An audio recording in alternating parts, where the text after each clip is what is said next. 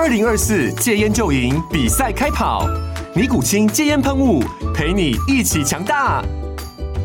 戒烟不容易，单靠意志力戒烟的人，时常无法克服戒断症状而失败。尼古清戒烟喷雾将是你的神队友，简单一喷，药品急速释放，立即缓解七大戒断症状，不限场合提高戒烟成功率。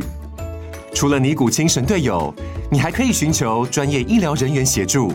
一起迈向戒烟成功之路。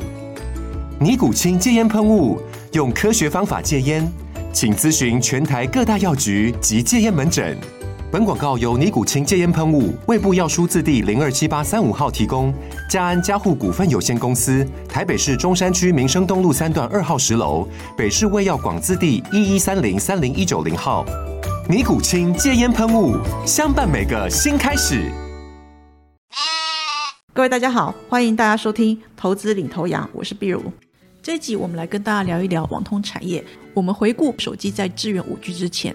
当时五 G 是什么？多数人应该还是很模糊，只能够凭空想象。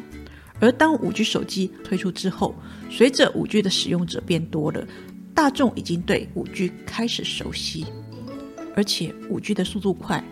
另外过去几年疫情衍生出来的 Work from Home 需求，那虽然说现在目前已经解封了，可是民众的习惯已经改变了，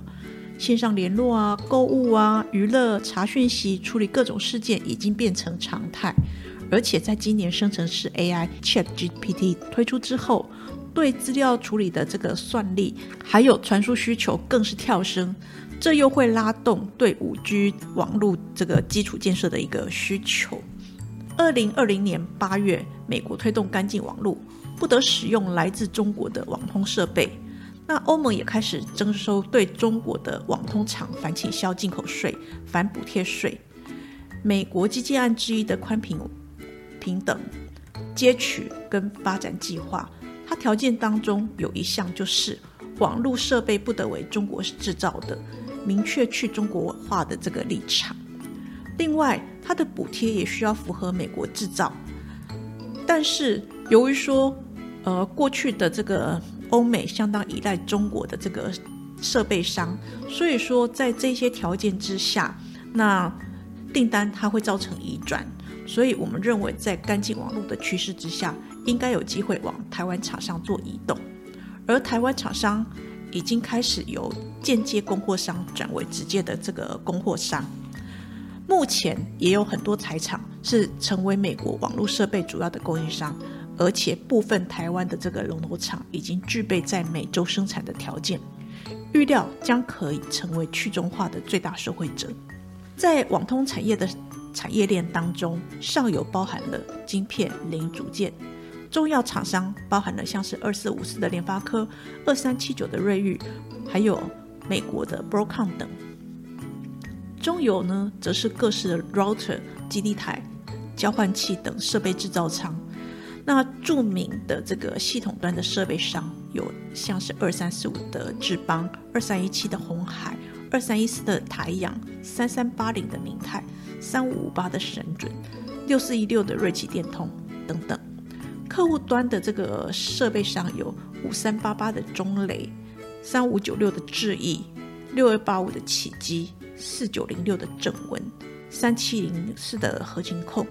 以及二三三二的友讯等等。至于说最下游的，就是全球各大的这个电信业者，以及像是 Nokia、华为、Cisco 这些品牌的厂商。那到了最后，就是自然到了购买的这个消费者的手中。以台湾来讲，国内的厂商在产业当中，大部分都是位于中游跟上游，以晶片跟设备制造商为主。至于说市场，它是主打欧美、美国、英国、欧盟等八个国家跟地区，预计在未来的五到十年，共投入八百亿美元，扩大网通基础建设。那全球的宽频用户持续的增加，而且固网跟无线的规格搭配升级，使得网通家用设备的这个需求，它具备着长线的成长动能。那另外就是说，美国基建法案它也补贴推动了这个过网建设跟五 G FWA，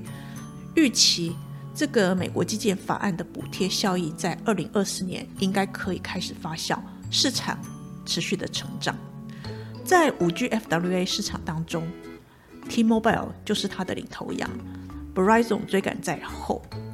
那 T-Mobile 他认为说，在二零二五年，用户目标要达到七到八百万户。至于 Verizon，他认为说应该要达到四到五百万户。目前 Verizon 的这个五 G FWA 的用户持续的成长，而且每季的用户快速增加当中。那服务已经覆盖了超过四千万个家庭，二零二五年预计将会呃。覆盖超过五千万个家庭，还有一千四百万家的企业。至于说台系的网通厂，呃，就是 Verizon 五 G FWA 的 CPE 的主要直接的供应商，二零二三年，呃，在五 G 的 FWA CPE 上面，它的贡献度应该还有成长的空间。至于说对台湾厂商来讲的话，这个市场二零二四年，呃，如果要比较有力的成长的话，应该还需要欧洲这个市场的接续成长动能。二零二四年，拜登经济学对五 GWA 过往这些设备补贴将效益将会发酵，五 GFWA 有望成为主流。预期台厂持续收回干净网络的趋势，这个将会更为明确。另外，由于 T-Mobile、Verizon 都是市场，都是美国市场。五 G FWA 的这个服务领先者，相关代工厂将会受惠。此外，具软硬整合力的这个厂商，已经开始逐渐的取代了当地的这个家用网通的设备系统整合厂商。目前，网通厂商已经不缺料了。第二季家用企业网通这个市场相继的修正。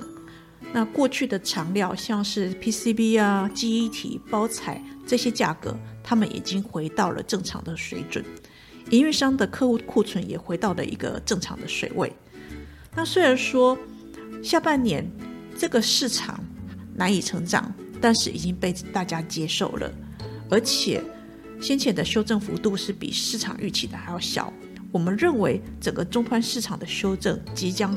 雨过天晴。而且考量去中化趋势的明持续，二零二四年拜登经济学对五 G FWA 固网这些设备的补贴效益将会发酵，而且台湾的职工网通厂商持续侵蚀系统整合商的这个市占率，这个趋势还是不变的，所以网通市场二零二四年重回成长可期。我们建议关注的重点可以放在以下的题材，第一个像是美。北美五 G FWA 两大龙头的供应商，第二个属于职工商业模式的家用网通厂，第三个具有在美洲生产条件的这个网通厂。由于法规的因素，Podcast 不能够针对不特定人做个股相关的预估。如果您想要了解去中化、拜登经济学趋势之下，我们最看好哪些个股，还有公司，欢迎您上永丰投顾的官网。以上是投资领头羊节目内容，谢谢收听。本公司与所推介分析之个别有价证券无不当之财务利益关系。本节目资料仅供参考，投资人应独立判断、审慎评估并自负投资风险。